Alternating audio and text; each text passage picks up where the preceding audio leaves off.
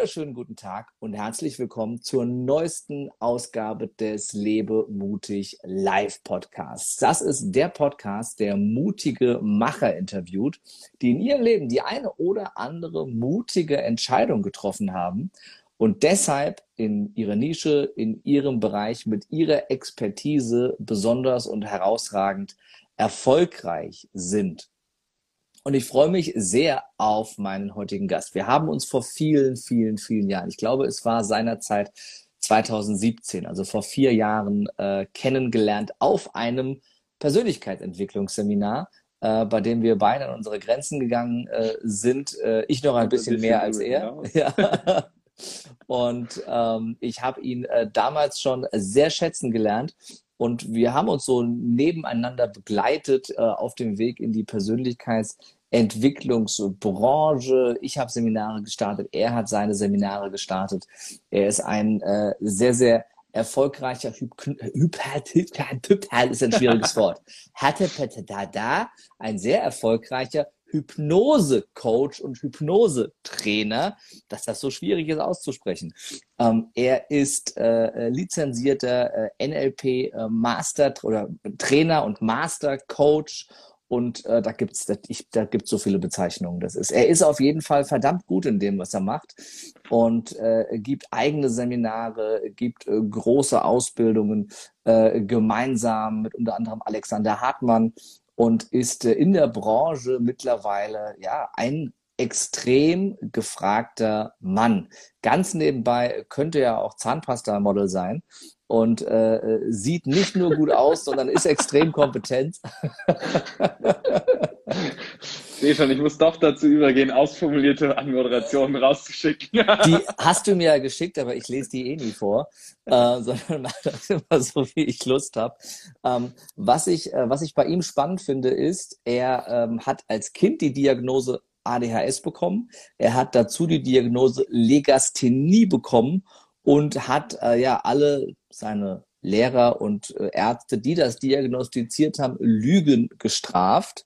Ähm, hat aber trotzdem kein Abitur bekommen, weil man ihn hat durchfallen lassen, weil er zu sehr Rebell war und sich einfach nicht ins System hat pressen lassen. Ich bin mir sicher, er wird uns gleich die Details dazu erzählen. Ich freue mich auf jeden Fall riesig auf meinen heutigen Gast, Christian Göbel. Schön, dass du da bist. Danke dir für diese wunderbare Anmoderation, lieber Kerem. Ich freue mich hier zu sein und freue mich auf ein tolles Interview. Großartig, mein Lieber. Ich freue mich sehr. Fang, fangen wir doch direkt mal in der Kindheit an. Erzähl mal, wie kam es zu diesen beiden Diagnosen, ADHS und Legasthenie? Ja, wie es dazu kam, weiß ich nicht, weil ich mich tatsächlich nie mit dem Diagnosestellen dieser beiden äh, Konstrukte irgendwie beschäftigt habe. Ähm, ich glaube, was man schon sagen kann, ist, dass ich ein äh, Hang zu, äh, ich gehöre zu den schlechteren oder gehörte zu den schlechteren in Sachen Rechtschreibung und äh, ich gehörte zu den eher nicht so ruhigen in der Grundschule. Mhm. So, diese beiden Faktoren kann man auf jeden Fall sagen. Ähm, und äh, ja, dadurch gab es dann auch äh, natürlich diverse Persönlichkeitstests und Intelligenztests und äh, weiß der Teufel was nicht allem. Also zwischen ähm, zwischen Hauptschul- und Sonderschulempfehlungen und äh, irgendwie trotzdem mich aufs Gymnasium gehen lassen, um dann wieder vom Gymnasium runterzugehen, äh, mit drei Fünfen in Deutsch, Englisch und Französisch und trotzdem noch einen Schnitt von, weiß ich nicht, 3-0 oder so. Äh, ja, ist alles dabei gewesen, was so diese, diese Schul- und, und, und Jugendlaufbahn äh, angeht. Also recht wild durcheinander eigentlich. Und ähm, ja, ich bin froh, dass am Ende trotzdem noch was aus mir geworden ist. hat dich das ähm, zu Schulzeiten sehr belastet? Also hat dich das, äh, hat, hat das was mit dir selbst gemacht, mit deinem Ego, mit deiner Persönlichkeit? Hast du dich irgendwie schlechter gefühlt deshalb oder war es dir als Kind eigentlich egal, was da im Hintergrund lief? Ich glaube, es gilt zu unterscheiden zwischen dem, was ich als Kind bewusst miteinander verknüpft habe weil dann ist die Antwort nein. Ich habe nicht gedacht, dass äh, ich bin ADH oder ich habe ADHS und Legasthenie, das heißt, ich bin doof und deshalb bin ich nichts wert. Äh, also diese, diese ganz klare Verknüpfung miteinander, die gab es nicht. Mhm. Ähm, aber an diesen Sachen hängt ja ganz, ganz viel dran. äh, an diesen Sachen hängt, dass du ähm, glaubst, bestimmte Dinge grundsätzlich nicht zu können. An diesen Dingen hängt, dass du äh, von Nachhilfeunterricht äh, zu Ergotherapie, zu Legasthenie-Unterricht äh, oder Legasthenie-Nachhilfe oder wie das Ding hieß. Ähm, also wirklich einfach äh, ja auch viel extra Programm hatte teilweise. Und das hat mich unheimlich genervt. Es gibt sicherlich da auch vieles dabei, was wirklich äh, mir auch geholfen hat. Ähm, weil es ist ja nicht so, dass äh, diese Diagnosen auch einfach aus gut düngendem Würfel gestellt werden. Ja, das ist mir auch ganz wichtig zu sagen. Ähm, es gibt ja schon Aspekte, äh, nach denen man urteilt sozusagen, wer bekommt so eine Diagnose und wer bekommt so eine Diagnose nicht. Der große, die große Frage ist, wie gehen wir mit solchen Diagnosen um und wie schnell oder vorschnell stellen wir diese Diagnosen? Und ich glaube, dass, äh, wenn man sich heute so anschaut, ähm, wer diese Diagnosen so alles bekommt, und ich habe Gott sei Dank basierend auf dieser Diagnose hinterher keine Medikamente bekommen, da hat sich meine Mom schon immer äh, sehr gegen gewehrt und da bin ich sehr, sehr, sehr, sehr, sehr, sehr dankbar für. Ähm, dann hängt vieles, glaube ich, auch einfach nur mit äh, nicht ausgelastet sein, mit nicht die richtige Form von Aufmerksamkeit bekommen, mit äh, dem Schulsystem, wie es einfach ist, mit immer hinsetzen, Fresse halten, ähm, wenig Gelegenheit, sich wirklich mal auszupowern und solchen Sachen viel zusammen. Mhm. Ähm, und ja, dieser Stempel macht aber am Ende halt trotzdem was mit dir und sorgt auch dafür, dass ähm, Lehrer in dem Moment, wo die mitkriegen, äh, dass du ADHS und Legasthenie hast, definitiv ein anderes Bild auf dich haben. Äh, da gibt es ja ganz, auch aus ganz anderen Bereichen gibt es ja verschiedene Studien, die zum Beispiel ähm, belegen, dass alleine die Notenliste aus dem Vorjahr mhm. einen signifikanten Einfluss auf die Noten unserer, also de, der Schüler in dem nächsten Jahr haben. Oder dass der äh, Name einen signifikanten Einfluss äh, auf die Benotung der Menschen hat. Ähm, beim Namen ist es meistens, hat es einen ausländischen Hintergrund oder nicht? Oder wird es dem ja. ausländischen Hintergrund zugeordnet? Oder du heißt Und, Kevin. Oder du heißt Kevin oder Jackie. An alle Kevins, an alle Kevins, Sorry. es tut mir leid, aber es gibt Studien, die das gerade beim Namen Kevin belegen. ja, dem ist wirklich so. Und ja. ähm, das ist, glaube ich, das große Problem, was wir an der Stelle machen. Wir verteilen einen Stempel. Ja. Und dieser Stempel wird langsam aber sicher zur Identität. Und das ist, glaube ich, das große Problem an der ganzen Geschichte. Ähm, das, äh, ja, es wird eine Identität und dann arbeiten wir mhm. unterbewusst darauf hin, diese Identität zu erfüllen. Das ist das, ist das und Wir bekommen das Gefühl, wir sind falsch. Ja.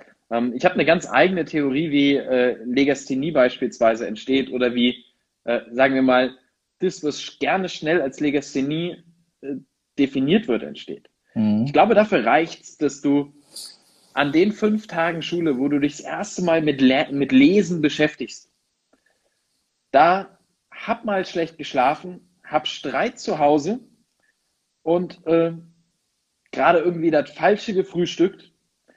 Mit anderen Worten, verpass mal die ersten drei, vier, fünf Tage Lesen in der Schule. Mhm. Und das potenziert sich dann. Weil mhm. fünf Tage nicht richtig oder vielleicht auch krank und gar nicht anwesend. Fünf Tage Rückstand aufholen, ähm, das machst du nicht mal eben so, weil nach den fünf Tagen kommt ja sofort der Effekt von, du stehst noch bei null mhm. und die anderen bei fünf. Und das schiebt sich nicht so hoch, dass du irgendwann bei 100 stehst und die anderen bei 105, sondern dadurch, dass du dich am Anfang bei null und die anderen bei fünf siehst, ähm, ist die Entwicklung auch eher im Schritt mhm. 1 zu 5. Ne? Ja? Du machst einen Tag, die sind inzwischen bei 10 Tagen gefühlt. Und ähm, weil dann kommt plötzlich Auslachen dazu, dann kommt ein, du fühlst dich so schlecht im Lesen dazu, das sorgt dafür, dass du weniger Lust hast zum Lesen, als äh, wenn du glaubst, du könntest gut lesen. So. Und, und dann, und dann, dann kommt was. ja genau, dann kommt ja genau dieser Effekt, der du eben sagtest. Also die, die äh, Wissenschaft nennt das ja den Golem-Effekt äh, dass eine negative Erwartungshaltung äh, entsprechend auch erfüllt wird.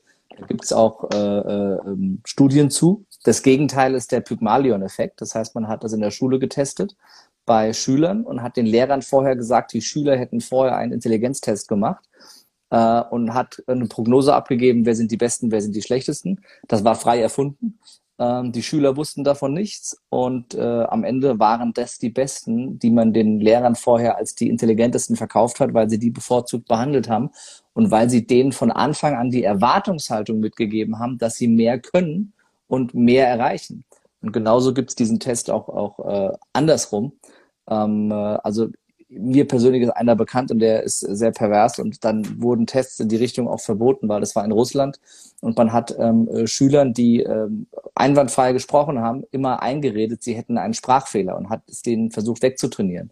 Und mit dieser negativen Erwartungshaltung haben diese Schüler, die vorher keinen Sprachfehler hatten, äh, teilweise ihr Leben lang eine Sprachbehinderung entwickelt, ähm, weil man es ihnen eingeredet hat und weil die negative Erwartungshaltung da war. Und genauso kann man es eben auch nur auf, auf genau das beschreiben, was du eben sagst. Und wenn der Lehrer dann schon, schon mit dieser negativen Erwartungshaltung an dich rangeht und dann kommt vielleicht noch so eine Diagnose mit dazu, was ja diesen Golem-Effekt nochmal verstärkt, dann, dann hast du eben diese, diese krasse Negativspirale. Wenn du dann noch Kevin heißt, dann, dann ist richtig scheiße. Aber ähm, äh, das war ja bei dir nicht mal der Fall.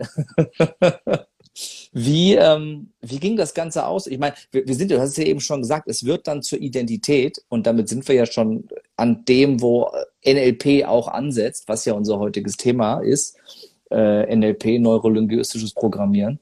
Und ähm, bevor wir da näher drauf eingehen, vielleicht noch um die Geschichte zu Ende zu erzählen, wie ging das Ganze ähm, für dich aus? Ich habe es in der Anmoderation gesagt.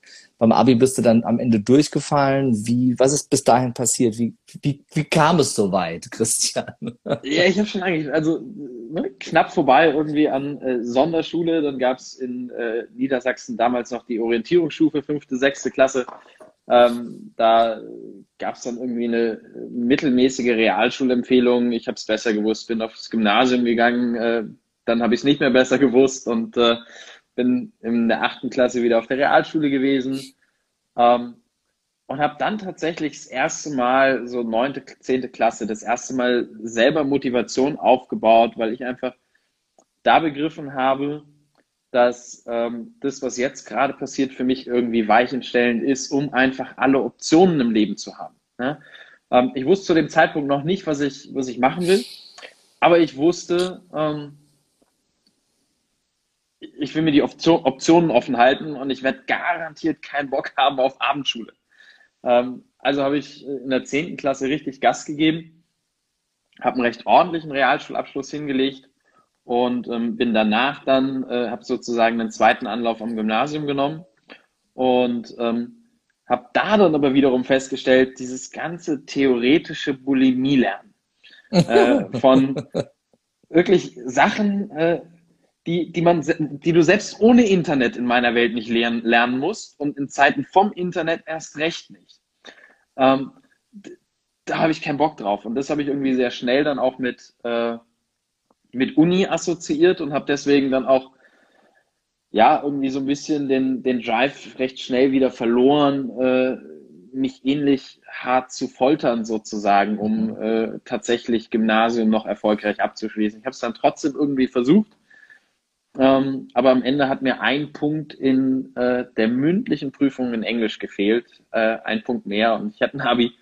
Jetzt ist es das Fachabi geworden, äh, macht auch nichts am Ende ähm, interessiert es, glaube ich, keinen. Also schon gar nicht bei dem, was du heute tust. Und äh, damit lass uns doch den, den Bogen äh, dahin finden. Wie hast du dann für dich ähm, in den darauffolgenden, äh, ich sag jetzt mal, äh, 10 bis 15 Jahren ne, zum NLP gefunden? Wie lange ist, dann, ist, dein, ist dein nicht bestandenes Abitur heute her? Mein nicht bestandenes Abitur war 2009, also sind es äh, bald zwölf Jahre. Okay, ja, war ich aber 10 bis 15 Jahren gar nicht so falsch. Ja, genau. ähm, wie kamst du zum NLP? Wie hat sich diese, diese Tour äh, für dich geöffnet? Na, ich habe erstmal ähm, bin ich einer anderen großen Leidenschaft nachgegangen, weil von der großen Leidenschaft NLP und Persönlichkeitsentwicklung kannte ich damals noch nichts.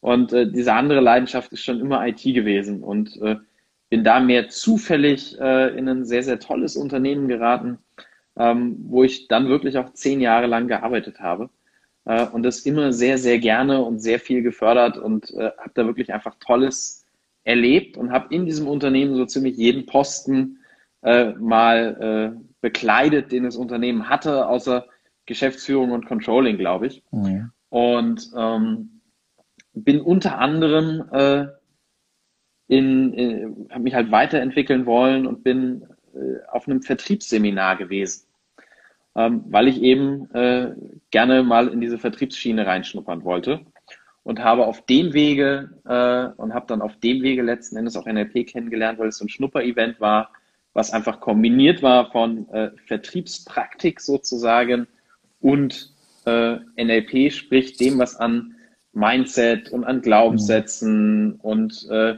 aber auch so Sachen wie, wie, wie hypnotische Sprachmuster und sowas alles enthalten hat. Und bin damals völlig angefixt gewesen von dem, was da möglich ist, von den Veränderungen und war vor allem neugierig. Also ich hatte gar keinen richtigen Plan, was ich damit mache, mhm. aber ich war unfassbar neugierig und habe gesagt, fuck it, ich buch's einfach. Mhm. Und ähm, bin dann letzten Endes bei Mark Galal in der Ausbildung gewesen, ähm, habe da sehr, sehr viel gemacht, bin auch lange Jahre bei Mark wirklich gewesen und ähm, ja, habe da NLP kennen und lieben gelernt.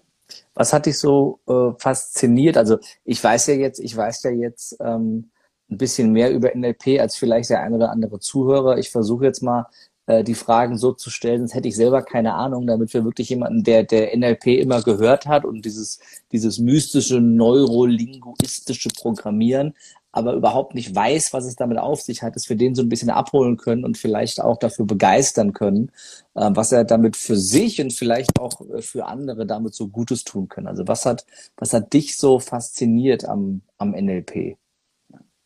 Für mich ist NLP in einem Satz die Bedienungsanleitung fürs Gehirn. NLP beschreibt auf ganz, ganz vielen verschiedenen Ebenen, wie unser Gehirn, wie unsere Denkmuster, unsere Emotionen, unsere Erinnerungen, unser Wiedererleben von Erinnerungen funktioniert auf der einen Seite und wie wir das wiederum beeinflussen können. Mhm. Und äh, darüber bekommen wir eben Zugriff auf ähm, all das, was uns im Zweifelsfall äh, behindert.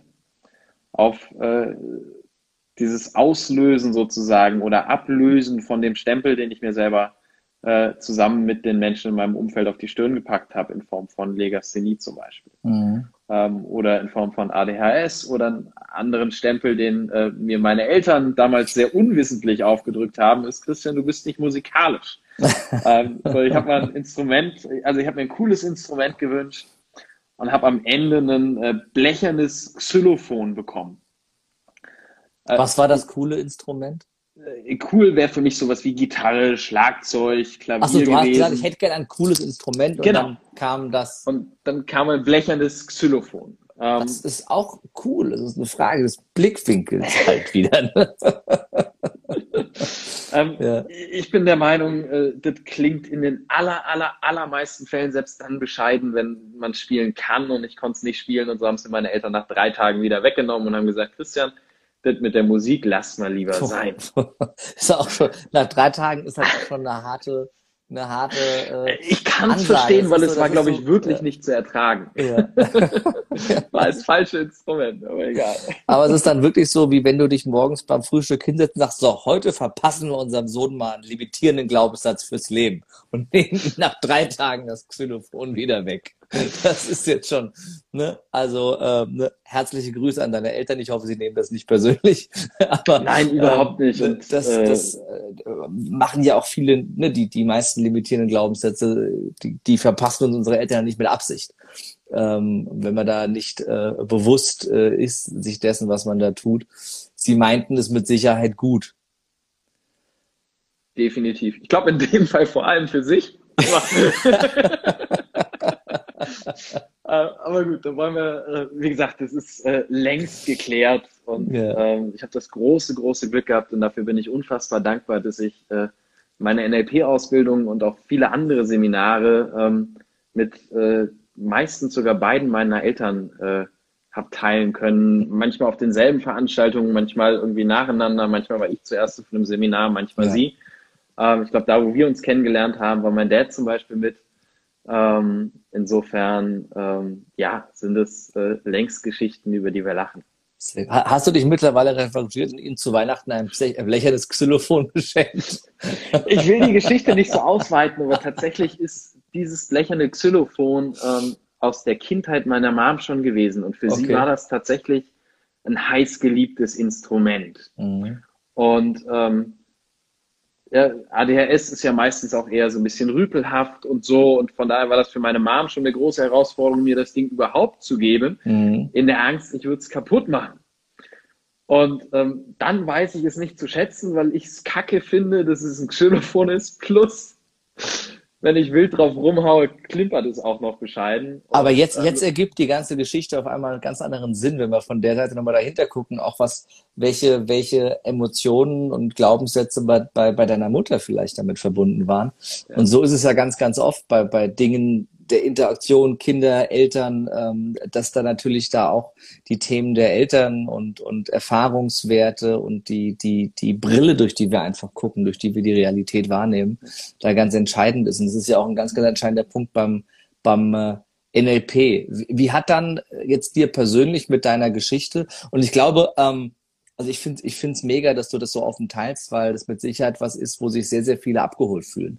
Ne? Also äh, ADHS äh, ist ja sowieso die Volksdiagnose überhaupt geworden, irgendwie bei verhaltensauffälligen Kindern. Unbequeme Kinder, genau. Richtig. Ähm, und äh, Legasthenie ist ja auch nicht äh, so selten, aber generell, es muss ja nicht die gleiche Diagnose sein, aber ähm, dass man in irgendeiner Form in eine Schublade gesteckt wurde, ähm, die einem nicht gut getan hat und die einen limitiert hat. Wie, wie hast du NLP für dich dann auch nutzen können, um diese Vergangenheit für dich neu einzuordnen? Also tatsächlich sind es vor allem halt eben viele, viele Coachings gewesen, ähm, in denen du halt auf ja, Schlüsselelemente im Prinzip wieder zurückschaust. Mhm. Ähm, wo du zum Beispiel mit einer Timeline-Therapie äh, halt eben in die Vergangenheit schaust und einen ganz anderen Blick auf ähm, das, was da passiert, wahrnimmst, ja. Ähm, weil ich habe ja damals, äh, als sie mir das weggenommen, habe ich ja nicht gedacht, äh, ah, okay, war halt das falsche Instrument. Ähm, und äh, Mama und Papa sind gerade ein bisschen genervt. Das hat nichts mit meinem Musizieren zu tun, das haben die gerade falsch eingeschätzt. Mhm. Sondern äh, damals war das Einzige, was ich mir gemerkt habe, äh, du Christian, das mit der Musik, lass mal lieber sein. Ja. Und äh, wenn ich aber dann in diesem Prozess darauf zurückgeschaut habe, habe ich halt plötzlich gemerkt, was alles dran hing. Mhm. Ja, dass, äh, sie, dass ich dieses Instrument überhaupt bekommen habe, ähm, wie äh, dass meine Eltern beide an sich sehr musikalisch sind. Meine Mom hat früher äh, ziemlich viele Instrumente gespielt, unter anderem Orgel und, und Klavier und Flöte und all solche Sachen. Ähm, und, und, und dadurch merkst du dann halt plötzlich, ähm, dass, dass, die, dass deine Wahrnehmung eigentlich eine andere, also dass diese Erinnerung einfach nicht dienlich ist. Mhm. Und in dem Moment, wo du einen anderen Blick drauf hast, veränderst du das, was deine Vergangenheit letzten Endes ist. Und wenn du deine Vergangenheit änderst, und ja, ich sage ganz bewusst, du deine Vergangenheit änderst, weil die Vergangenheit existiert ja nicht. Das Einzige, was existiert, ist dieser Moment jetzt hier gerade. Mhm. Und das, was wir Vergangenheit nennen, ist sowieso nur in unserem Kopf. Und selbst wenn ich mir dabei was schön zeichne, äh, was vielleicht in real gar nicht so schön gewesen ist, oder ich mir vorstelle, dass mich in dieser Situation ähm, eine Figur, die mir Kraft gibt, hindurch begleitet. Mhm. Äh, ja, natürlich kann ich darüber diskutieren, dass es die damals nicht gab, aber das ist ja nicht der dienliche Ansatz des Ganzen. Mhm. Aber wenn ich das Gefühl habe, wenn in meinem System abgespeichert ist, dass es äh, sozusagen eine dritte Kraft gab, die mich dahin durchbegleitet hat. Ähm, dann ist das etwas, was im Jetzt etwas verändert, weil es verändert ja die Gedanken, die ich jetzt habe, an das, was mhm. vielleicht gewesen ist. Und ähm, wenn man dann noch weiß, dass es sowas wie False Memory Syndrom gibt, wo sowieso äh, wir auf unsere Erinnerungen äh, und das, was wir für real, real erlebte Vergangenheit halten, eigentlich uns nicht verlassen können mhm. ähm, dann äh, ist es eigentlich auch egal, ob wir so eine Vergangenheit jetzt real verändern können oder eben nicht. Entscheidend ist, was macht es mit uns im Jetzt? Und äh, das sorgt halt dafür, dass die Glaubenssätze, die dadurch entstehen, mhm. ähm, ja, sich mehr oder weniger von alleine auflösen. Und das ist, glaube ich, das, worum es am Ende geht. Im Grunde genommen ist es ja so, wir, wir vergessen das, was passiert ist. Wir vergessen halt weniger leicht, wie wir uns gefühlt haben in dem Moment. Die, die Emotionen sind halt wesentlich äh, präsenter. Und ähm, wenn du sagst Timeline aber, dann klingt das wahrscheinlich für viele total mystisch und nach äh, hier Voodoo, Hokus Pokus, Chaka Chaka. Ähm, äh, ähm, kannst du das ein bisschen genauer äh, beschreiben, ne? wie, wie du wirklich in die Vergangenheit reist und die Vergangenheit tatsächlich ändern kannst? Mhm. Ähm, also zum einen ganz wichtig äh, für mich immer, NLP ist ja nicht nur Coaching-Format und Timeline ist nicht das einzige mhm. Coaching-Format, was NLP hat, sondern es ist ein riesiges Sammelsurium an äh, Werkzeugen, an Methoden, äh, die uns helfen zu beeinflussen, was wir und andere Menschen um uns herum denken. Mhm. Und Timeline ist dabei eben ein Format, das sich besonders dann gut eignet, äh, wenn wir eh schon wissen, dass es in der Vergangenheit ähm, einen Auslöser gab für ähm, ein Verhalten, einen Zwang, eine Angst, ähm, eine Störung, die wir heute im Hier und Jetzt haben. Mhm. Ja, weil das, wo wir heute stehen, ist die Summe der Erfahrungen, die wir in unserem bisherigen Leben gemacht haben. Mhm. Und wann immer wir eine von diesen Erfahrungen verändern, bekommen wir entsprechend, äh, verändern wir das, was jetzt gerade ist. Und mhm. Timeline bedeutet für mich zum Beispiel, ähm, dass ich mir halt eben meine Zeitlinie sozusagen vorstelle. Da gibt es verschiedene Metaphern, mit denen man arbeiten kann. Ähm, ich arbeite gerne, zumindest äh, wenn es wenn, nicht durch so einen Bildschirm hindurch ist, arbeite ich wirklich gerne mit einer vorgestellten Zeitlinie, die im Raum ausgelegt ist, mhm. ähm, über die ich drüber laufen kann, weil alleine das tatsächliche Schreiten auf einer Zeitlinie, was man sich jetzt wahrscheinlich recht schwer vorstellen kann, ähm, löst eine ganz andere Erinnerung aus, als wenn ich zu mhm. dir sage, Kerim, geh mal in Gedanken ein paar Wochen zurück und noch ein paar Wochen und noch ein paar Wochen und noch ein paar Wochen. Das ist viel schwieriger, als wenn du zum Beispiel läufst. Und letzten Endes geht es aber einfach darum, zu einem Moment zurückzukehren, der für den für, für das, was jetzt gerade relevant ist, irgendwie entscheidend war. Wo das, was damals passiert ist, eben zum Beispiel diese Situation mit, ähm, mit dem, du Christian, lass es mit der Musik mal lieber sein. Oder ähm, einen, einen, ja, irgendwann später sind wir an einem Punkt gewesen, wo ich festgestellt habe, ähm, da ist noch eine gewisse Angst, eine gewisse Reserviertheit von meinem Vater. Mhm. Ähm, Warum? Weil es auch da eben verschiedene äh, Situationen gab, die mir in meiner Vergangenheit nicht gefallen haben. So, mein Dad hat teilweise mit dem Müllsack in meinem Zimmer aufgeräumt, aber nicht nur den Müll, sondern auch das gesamte Spielzeug. So. ähm, das macht auch was mit einem Kind, ist didaktisch nicht besonders clever. Kommt, kommt mir irgendwie bekannt vor. ähm, äh. so, und das sind alles Sachen, die, die machen was. Die machen was damit, was wir für eine Beziehung zu einem Menschen haben. Und ähm, wenn man halt dann als Erwachsener nochmal bewusst in diese Erinnerung zurückgeht und sich anschaut, zum Beispiel, was ist die positive Absicht des Papas gewesen, mhm. als er das gerade damals gemacht hat? Warum hat er das vielleicht gemacht? Sorgt es dafür, dass wir ein höheres Verständnis dafür bekommen. Und dieses höhere Verständnis wiederum beeinflusst dann wieder unsere Beziehungen im, im Hier und Jetzt. Mhm. Ich finde, das hast du sehr schön erklärt gerade. Vielen Dank. Und äh, ich denke, dann ist es für viele auch verständlicher, was es jetzt gerade mit dieser Title, äh, Timeline auf sich hat.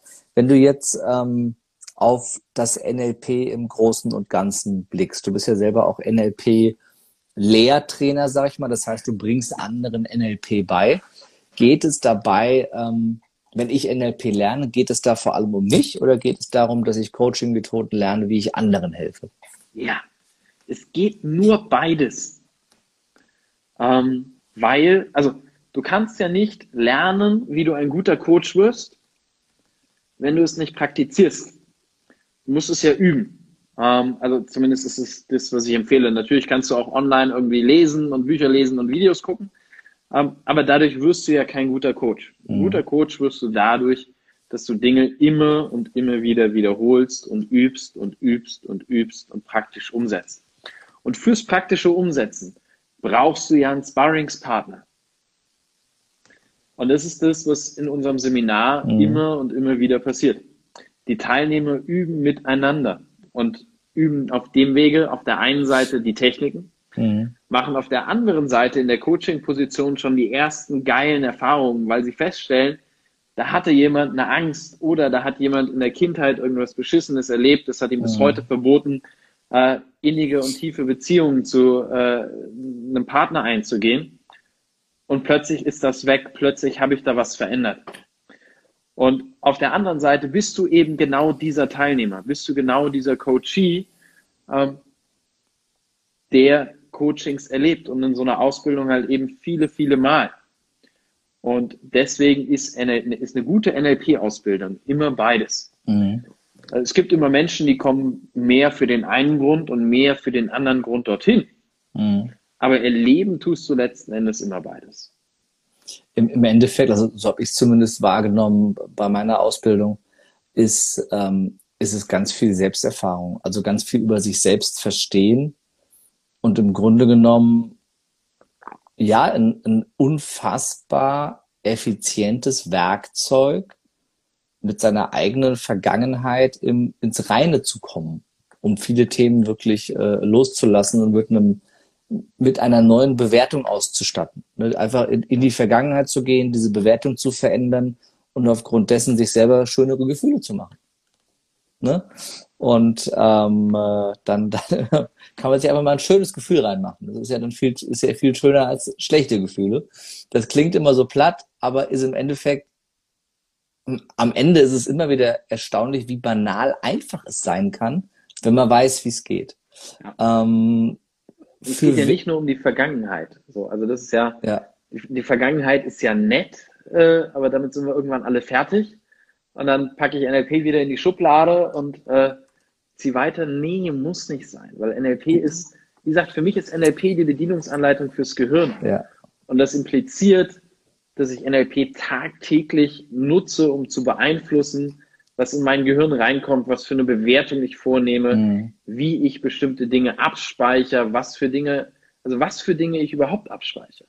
Mhm. Ähm, an was für Sachen ich mich emotional erinnere, emotional mich anhafte ähm, und ob das eher die positiven oder die negativen Sachen sind. Ich kann ganz bewusst beeinflussen, wie gehe ich mit einer Situation um ja, mit ein paar einfachen Fragen, die man sich antrainiert. Deswegen ist es immer auch ein NLP-Training. Mhm. Ähm, sich selber zu stellen, ähm, um eine Sache zu bewerten. So eine Sache, die ich jedem empfehlen kann, ist, wann immer dich jemand triggert, wann immer dir jemand doof kommt, wann immer du dich verletzt fühlst, du brauchst dir nur, du brauchst dir nur zur Angewohnheit machen, wirklich ernsthaft eine einzige Frage zu beantworten. Oder zu, nach einer passenden, dienlichen Antwort zu suchen. Und das ist, was ist die positive Absicht hinter dem Verhalten, das jemand anders gerade macht? Ja?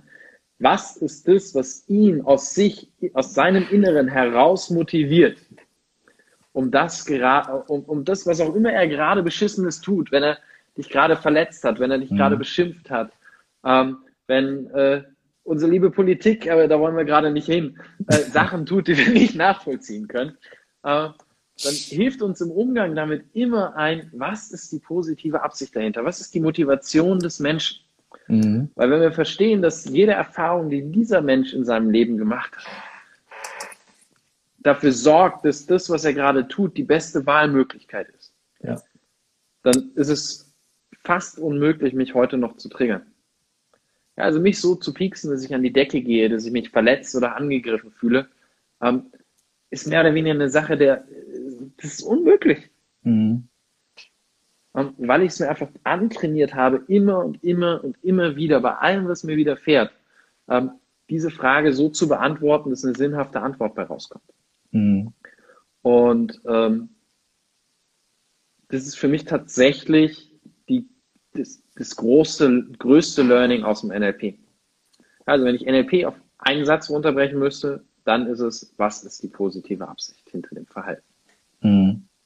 Das ist schön, äh, schön gesagt. Vor allem finde ich es wichtig, dass du es nochmal betont hast, dass es nicht nur um die Vergangenheit geht, sondern eben auch ähm, ja, um die Gegenwart und dementsprechend um die Zukunft, weil die gestalte ich ja heute im Hier und Jetzt und ich entscheide jetzt, ähm, was mache ich aus einzelnen Situationen, wie bewerte ich Dinge und ähm, was kreiere ich daraus, was erschaffe ich daraus, auch wenn es scheinbar ähm, scheinbar negative Dinge sind, die äh, mir da ähm, im Außen widerfahren. Heißt das denn, ich frage jetzt bewusst ganz doof, dass ich, wenn ich, wenn ich für mich behaupten will, dass ich, dass ich NLP verstanden und verinnerlicht habe, dass ich nicht mehr emotional werden darf, dass ich nicht mehr wütend sein darf oder dass ich nicht mehr, dass ich mich nicht mehr aufregen darf, wenn irgendwas Blödes mir passiert oder sich jemand mir gegenüber doof verhält?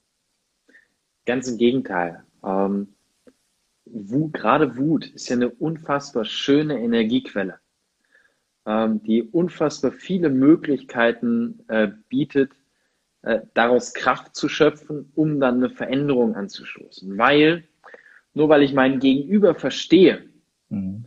muss ich es ja noch lange nicht gutheißen.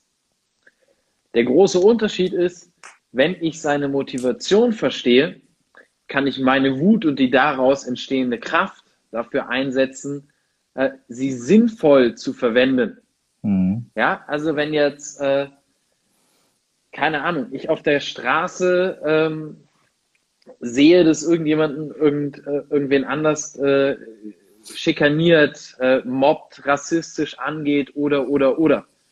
Dann ist eine Variante, dass es in mir einfach nur herausbrodelt und ich unkontrolliert irgendwie ins Handeln komme. Mhm und äh, vielleicht einfach blind links drauf losschlage und äh, ich hinterher der Gearschte bin und ähm, weiß der Teufel, was für Sachen noch in Kettenreaktionen passieren. Wenn ich mich aber kurz in die Situation reinversetze und diese positive Absicht zum Beispiel finde, ähm, dann habe ich einen viel zielgerichteten Fokus auf, mhm. wo, ist, wo, wo ist der Teil, den ich verändern kann. Und kann daraus letzten Endes Kraft schöpfen kann daraus manchmal in einer einzelnen Situation sagen, hm, hier lohnt sich's, glaube ich, gerade nicht. Aber ich nehme das, was ich an, an Wut, an, an Missgunst daraus mitnehme, um einen generellen Wandel in der Gesellschaft zum Beispiel anzustoßen. Ähm, ein anderes Thema ist, ist beispielsweise das Thema Trauer. Ähm, wenn wir einen gewissen, wenn, wenn wir einen geliebten Menschen verlieren, dann ist erstmal ganz, ganz viel anders. Und ich weiß, wovon ich spreche. Ich habe vor zweieinhalb Jahren meinen Vater verloren, ähm, mit nur 59 Jahren. Und ähm, trotzdem hat Trauer, ist, ist Trauer nicht gleich Trauer.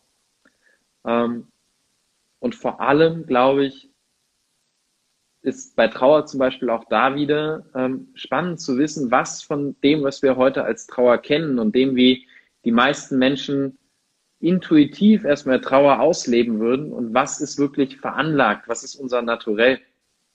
Und wenn man sich dann anschaut, dass es Völker auf diesem Planeten gibt, die ähm, den Tod eines Menschen, egal ob er plötzlich oder im Alter erfolgt, zelebrieren und feiern, weil er äh, die, die irdischen Hüllen zum Beispiel verlässt und äh, in, weiterzieht, äh, in seiner Reise den nächsten Schritt geht und, und, und ähm, dann muss man sich zwangsweise die Frage stellen, ist das, was wir in unserer westlichen Gesellschaft als Trauer kennen, nachdem ein Mensch von uns geht, wo kommt das her?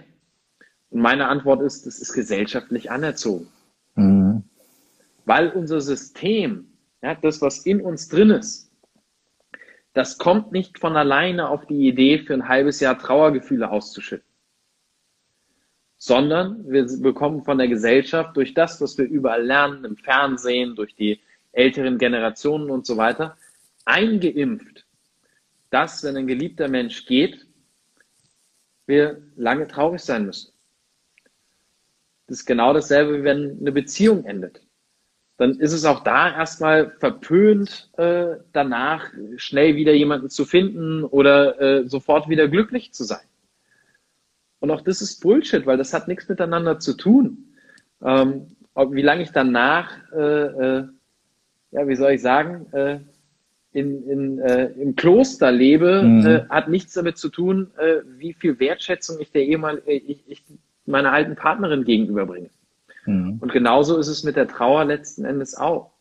Viel schöner finde ich dort auch die, das Bewusstsein zu haben und zu sagen, es gibt diese Momente im Leben, da fehlt mir dieser Mensch. Oder da war es üblich, dass dieser Mensch anwesend ist und ich werde deswegen daran erinnert, dass er jetzt gerade nicht anwesend ist und denke, ach, wäre es schön, wenn er hier wäre. Oder ich würde jetzt gerne meinen Vater fragen äh, und sagen, Herr Papa, was würdest du jetzt gerade tun? Weil er immer einen ganz eigenen Blickwinkel auf die Sachen hat. Und natürlich sind das Momente, in denen ich meinen Papa vermisse. Aber ich habe keinen einzigen Tag gehabt, an dem ich scheiße drauf war, als er gestorben ist. Keinen ganzen. Natürlich kommt eine Emotion hoch und die darf auch da sein und die soll nicht weggedrückt sein.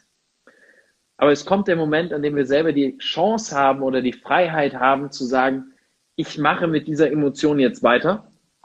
Und dann mache ich genau das unbewusst, was auch ein Schauspieler macht, wenn er eine traurige Situation spielen muss. Er macht sich blöde Gedanken, macht den Körper ganz rund, lässt die Brust ein bisschen einfallen, setzt, äh, äh senkt den Kopf und solche Sachen.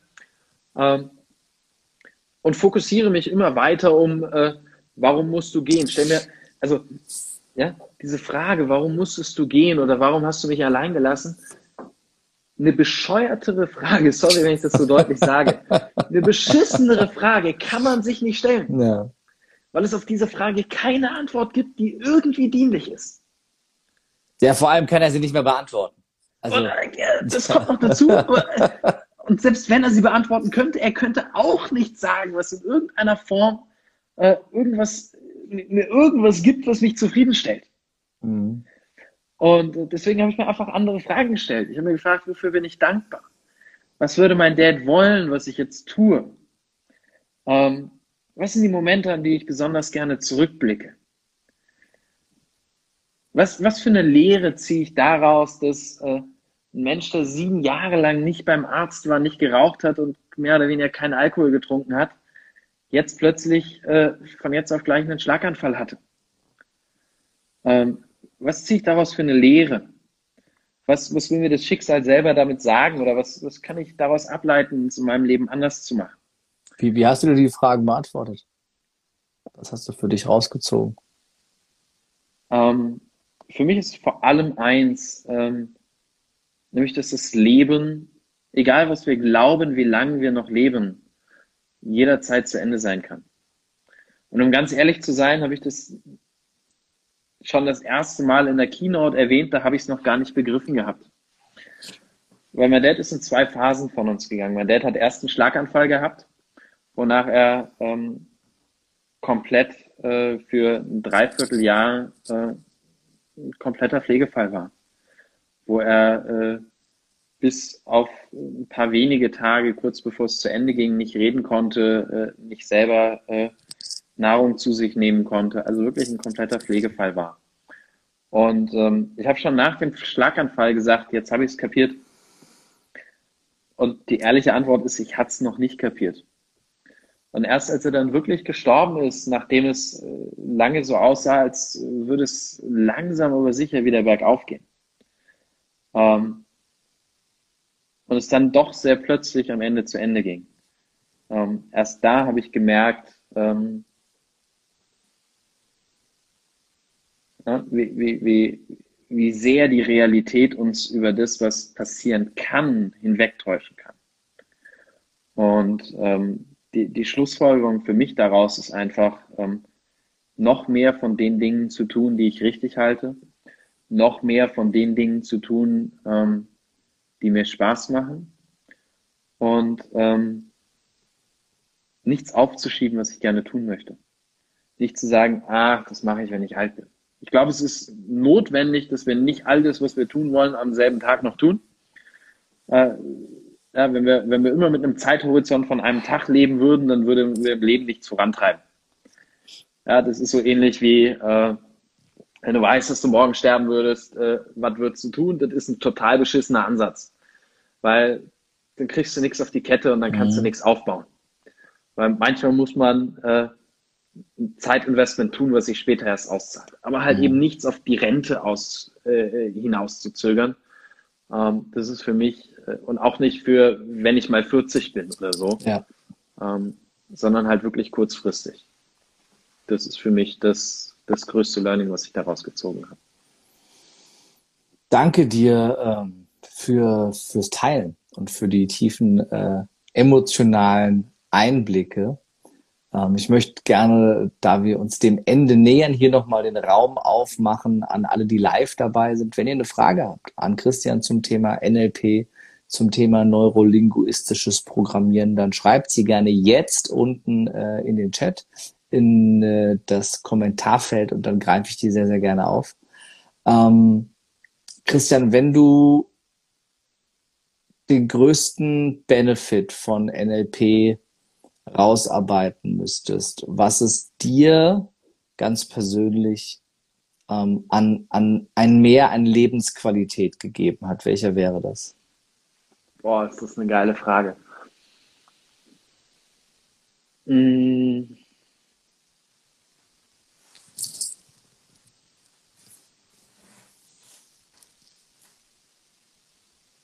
Hm.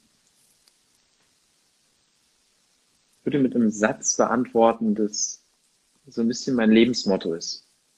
Sei wie du bist und werde wie du sein willst. Weil NLP mir zum einen die Möglichkeit gibt, ähm, die, die, die, eigene Essenz, das, was wirklich in mir ist, zu erkennen und mich eben frei zu machen von all den gesellschaftlichen ähm, Zwängen, von all dem äh, Drama, was wir erlebt haben, von all den limitierenden Glaubenssätzen, von all dem, was andere uns sagen, wie wir zu sein haben. Und mhm. wirklich in uns reinschauen können und gucken können, was tut mir gut, was ist das, was ich in meinem Leben brauche und äh, in welche Richtung soll es in meinem Leben gehen. Und mir dann aber wiederum die Möglichkeiten an die Hand gibt, ähm, mir die Fähigkeiten und mir die Glaubenssätze anzueignen, die ich brauche, um die Person zu werden, die ich gerne sein möchte. Mhm.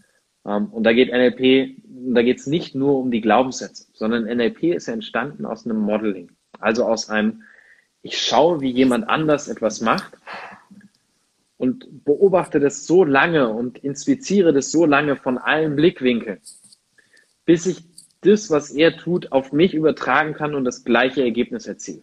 Mhm. Aber Richard Bandler und John Grinder, die beiden Urväter vom NLP, sind hierher gegangen und haben sich die erfolgreichsten Hypnotiseure, die erfolgreichsten Familien- und Gestalttherapeuten ähm, und, und alles, was es da so in diesem großen Dunstkreis, der ja damals noch überhaupt nicht organisiert war, ähm, sie haben sich die erfolgreichsten von denen angeschaut und haben sich gefragt, was machen die anders als alle anderen? Mhm. Wieso geht jemand mit einer Depression oder mit einem Burnout zu dem einen und kommt nach einer Stunde wieder raus und ist es mehr oder weniger los? Und warum geht jemand mit einem Burnout äh, zu einem anderen und hat nach zwei Jahren mehr Probleme als vorher? Und diese Unterschiede haben sie halt eben zu, herausgearbeitet und ähm, haben dabei aber dieses Kopieren, dieses von, was muss ich tun, um dieselben Ergebnisse zu bekommen wie jemand anders, mhm. das gleichzeitig perfektioniert. Und es ist im NLP dann eine Technik, die heißt Modeling of Excellence, mit der ich es eben schaffe, ähm, in Anführungszeichen beliebige Fähigkeiten, die ein anderer Mensch hat, bestmöglich, es geht nie eins zu eins, logischerweise, aber bestmöglichst zu adaptieren. Und ähm, auf die Weise haben Richard erzählt zum Beispiel gerne eine Geschichte von äh, einem Buchstabierwettbewerb, wo er den äh, irgendwie amerikanischen Buchstabiermeister hergenommen hat und den gefragt hat, du sag mal, wie machst du das? Und dann hat er ganz viele Fragen gestellt, bis er irgendwann herausgefunden hat, was ist wirklich sein Erfolgsgeheimnis? Was läuft bei dem im Kopf ab beim Buchstabieren, dass der so viel besser buchstabieren kann als alle anderen? Und dann ist er in eine Schule gegangen und hat gesagt, ähm, gib mir mal die ganz, gib mir mal die richtig lernbehinderten Kinder. Die, wo alles verloren ist. Und hat denen dann genau diesen Prozess beigebracht, diesen, diesen exakten Denkablauf, dieses, was steckt dahinter und so weiter und so weiter. Ähm, und ähm, die haben hinterher an der gesamten Schule den, die Buchstabierwettbewerbe gewonnen und haben alles abgeräumt. Mhm. Und das ist für mich, was, was NLP eben auch ist, ein Werkzeug, um mich selber und meine Fähigkeiten zu beeinflussen und zu schleifen. Großartig. Vielen Dank, mein Lieber. Und äh, ich glaube, jemand, der noch nie was von NLP gehört oder es gehört, aber nie gewusst hat, was es damit eigentlich auf sich hat, hat ähm, durch, durch dein offenes Interview hier mega guten Einblick darauf bekommen. Wenn jetzt jemand zuhört oder zuschaut und gerne mehr und tiefer reingehen möchte in das Thema NLP und dich vielleicht auch noch genauso sympathisch äh, findet wie ich, wie kann er mit dir näher Kontakt aufnehmen? Wo finden, wo findet er oder sie mehr Infos äh, zu dir, zu dem äh, NLP-Angebot von dir? Und ähm, ja, was, äh, was gibt's da ganz konkret? Jawohl, also ich glaube, eine Variante ist äh, äh dieser Kanal hier, sprich Instagram. Ähm, da äh, bin ich recht aktiv, zumindest in den DMs. Ähm, und äh, beantworte da gerne jede Frage und äh, von da aus kann man dann sehr gerne immer auch den Kontakt weiter ausbauen. Ähm, ich bin super offen, immer gleich gerne in ein, in ein Gespräch einfach wirklich einzusteigen und zu gucken, was ist, was ist die Erwartungshaltung und ist das, was die Erwartungshaltung ist, auch das, was wir irgendwie ähm, befriedigen können. Ja? Oder mhm. habe ich gerade äh, basierend auf dem, was äh, jemand anders gerade als Erfahrung in der Vergangenheit gemacht hat und dem, was ich erzählt habe, ein völlig falsches Erwartungsbild geweckt. Ja? Auch das ist ja ähm, eine Grundannahme vom NLP, dass äh, Kommunikation ist das, was ankommt. Und mir ist da immer auch wichtig, ein bisschen sicherzustellen, äh, ist meine Kommunikation überhaupt so angekommen, äh, jetzt sozusagen, wie ich sie rausgeschickt habe. Und äh, deswegen ist äh, der einfachste und schönste Weg aus meiner Sicht, ähm, mehr zu erfahren, mit mir in Kontakt zu treten, tatsächlich einfach der persönliche Austausch. Und ähm, wer aber tatsächlich über NLP und die Arbeit, die ich mit Alex und Vanessa mache, ähm, ein bisschen mehr lesen möchte erstmal, bevor er äh, mir schreibt, dann bitte einfach auf nlp23.de gehen. Äh, das ist äh, die Landingpage mit äh, einem kleinen Video vom, äh, von der ersten NLP-Ausbildung, die wir insgesamt gemacht haben und ja, einfach äh, ganz viel, äh, wie, wie, wie Tobi sagen würde, ganz viel für die Eulen, ganz viel für die Menschen, die äh, viele, viele Informationen haben wollen, die äh, viel Inhaltliches wissen wollen. Äh, da steht ganz, ganz viel. Ein Traum, mein lieber Christian. Vielen, vielen Dank äh, dafür. Und ich bin mir sehr sicher, dass äh, viele jetzt im Anschluss äh, Kontakt aufnehmen werden, um mehr über NLP zu erfahren. Und äh, gerade die, die das vielleicht immer auch nur negativ konnotiert hatten und dachten, das sind irgendwelche äh, mysteriösen Manipulationstechniken oder sonst irgendwas. Ähm, die haben, denke ich, gerade mit diesem äh, mega offenen Interview von dir einen ganz, ganz tollen neuen Einblick erhalten. Mein lieber Christian. Ich danke dir ganz herzlich für deine Zeit, für dieses äh, großartige Interview. Und ja, ich danke unseren ähm, Live-Zuschauern. Passend zu äh, NLP 23 haben wir 23 Millionen Live-Zuschauer auf äh, diesem Insta-Live.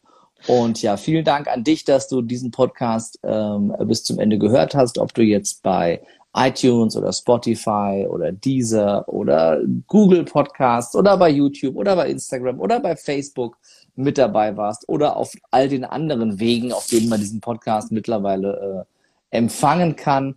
Äh, vielen Dank ähm, äh, an dich, äh, vielen Dank an mich. Ich fand mich auch super und am supersten äh, fand ich unseren heutigen Gast, nämlich Christian Göbel. Vielen, vielen Dank an dich und du hast natürlich das Schlusswort.